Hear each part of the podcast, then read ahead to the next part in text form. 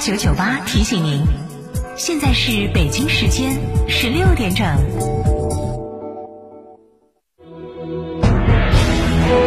成都的声音，FM 九九点八，成都电台新闻广播。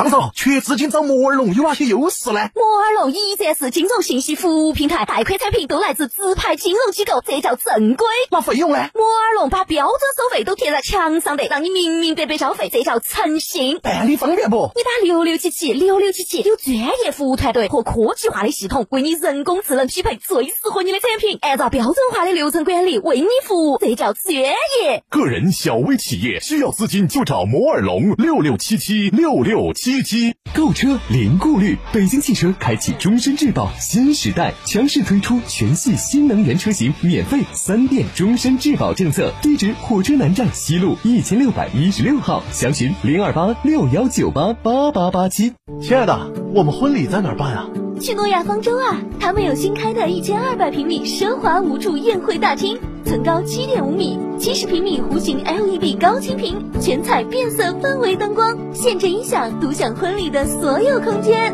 这么好，很贵吧？现在预定查房金码全免费，还可免费享用 loft 婚房。诺亚方舟婚礼首选，更多优惠寻八二八幺四个九，或关注四川诺亚方舟公众号了解。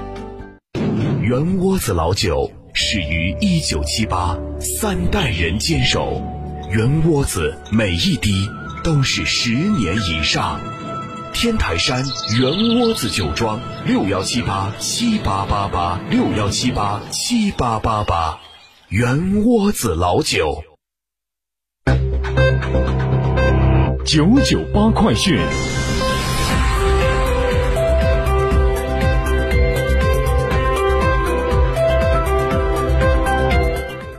北京时间的十六点零二分，这里是成都新闻广播 FM 九十九点八，我们来关注这一时段的九九八快讯。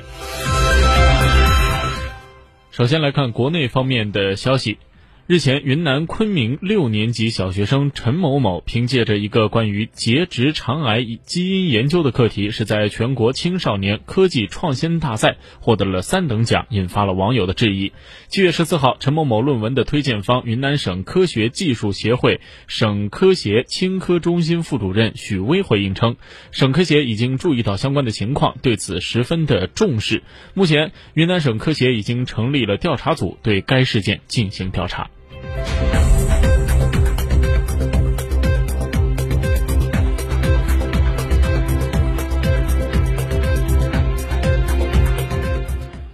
十三号晚间，随着最后一车土石的投入河道，江西省鄱阳湖问贵道淤堤决口处是成功的实现了合龙。那连日来，鄱阳湖县是遭受了持续的强降雨的袭击，鄱阳湖水系昌江流域水位是迅猛的上涨，发生了超过二十年一遇的洪水。鄱阳湖鄱阳县的问贵道淤堤在八号的晚间发生了漫决，导致了一万五千多亩的耕地、六个村庄被淹，上万名的村民被组织转移。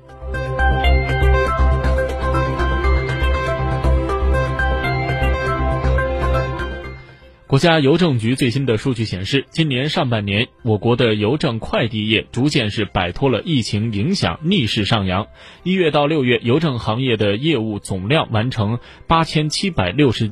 五点二七亿元，同比增长百分之二十二点四五；业务收入完成五五千零二十八点二三亿元，增长百分之十一点零三。其中，快递业务量完成三百三十八点八亿件，增长百分之二十二点零五，超过了二零一六年全年全年的三百一十二点八亿件。快递业务收入完成了三千八百二十三点八亿元，增长百分之十二点五七。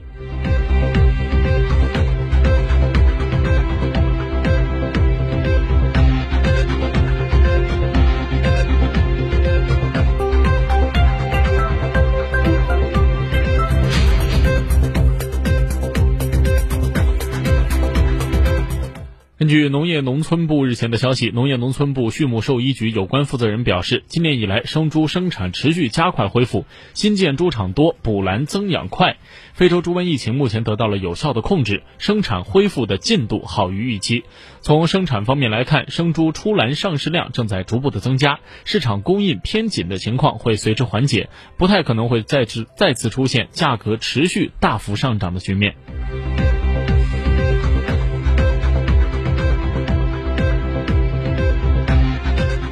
海关总署今天发布数据显示，东盟目前成为我国第一大的贸易伙伴。上半年对东盟进口进出口是二点零九万亿元，增长百分之五点六，占我国外贸总值的百分之十四点七。对欧盟进出口是一点九九万亿元，下降百分之一点八；对美国进出口一点六四万亿元，下降百分之六点六。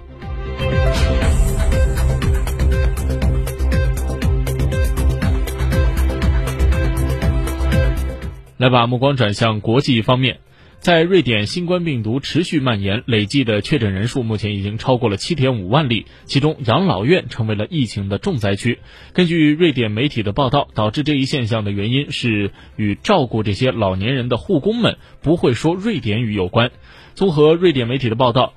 瑞典卫生与护理监察局发布的一份评估报告显示，在疫情期间，养老院的工作人员语言能力不过关，可能是加剧了新冠病毒的传播。该监察院的负责人表示，由于语言不通、沟通不畅，老人与护工在交流信息时会遇到特殊的挑战。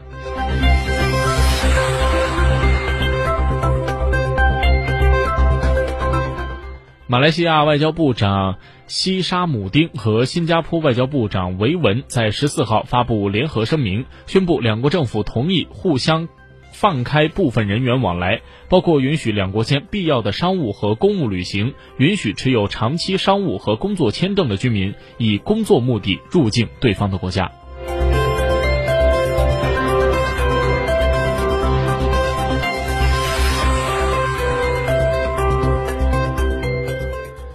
根据印度媒体的报道，在印度人民党一名地方高级领导人被发现溺亡后，该党的工人们在十四号是愤怒的上街抗议，袭击公交车，导致当地的市场关闭。西孟加拉邦警察到场维持秩序。示威者的领袖表示，抗议活动在每个区的中心地带进行，明天还将在该邦所有警察局前进进行示威。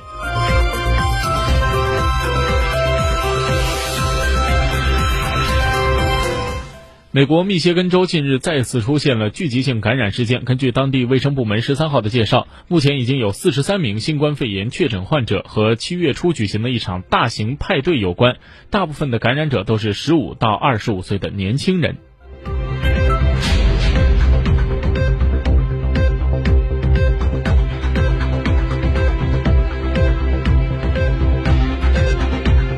根据韩国媒体报道，韩国釜山港检疫部门今天的消息表示，八号驶入釜山港的一艘图瓦鲁籍的远洋渔船上，有一名船员被确诊感染新冠病毒。据报道，该船为修理船体入港，韩国检疫当局对船舶进行登船检查的过程中，确认一名船员确诊。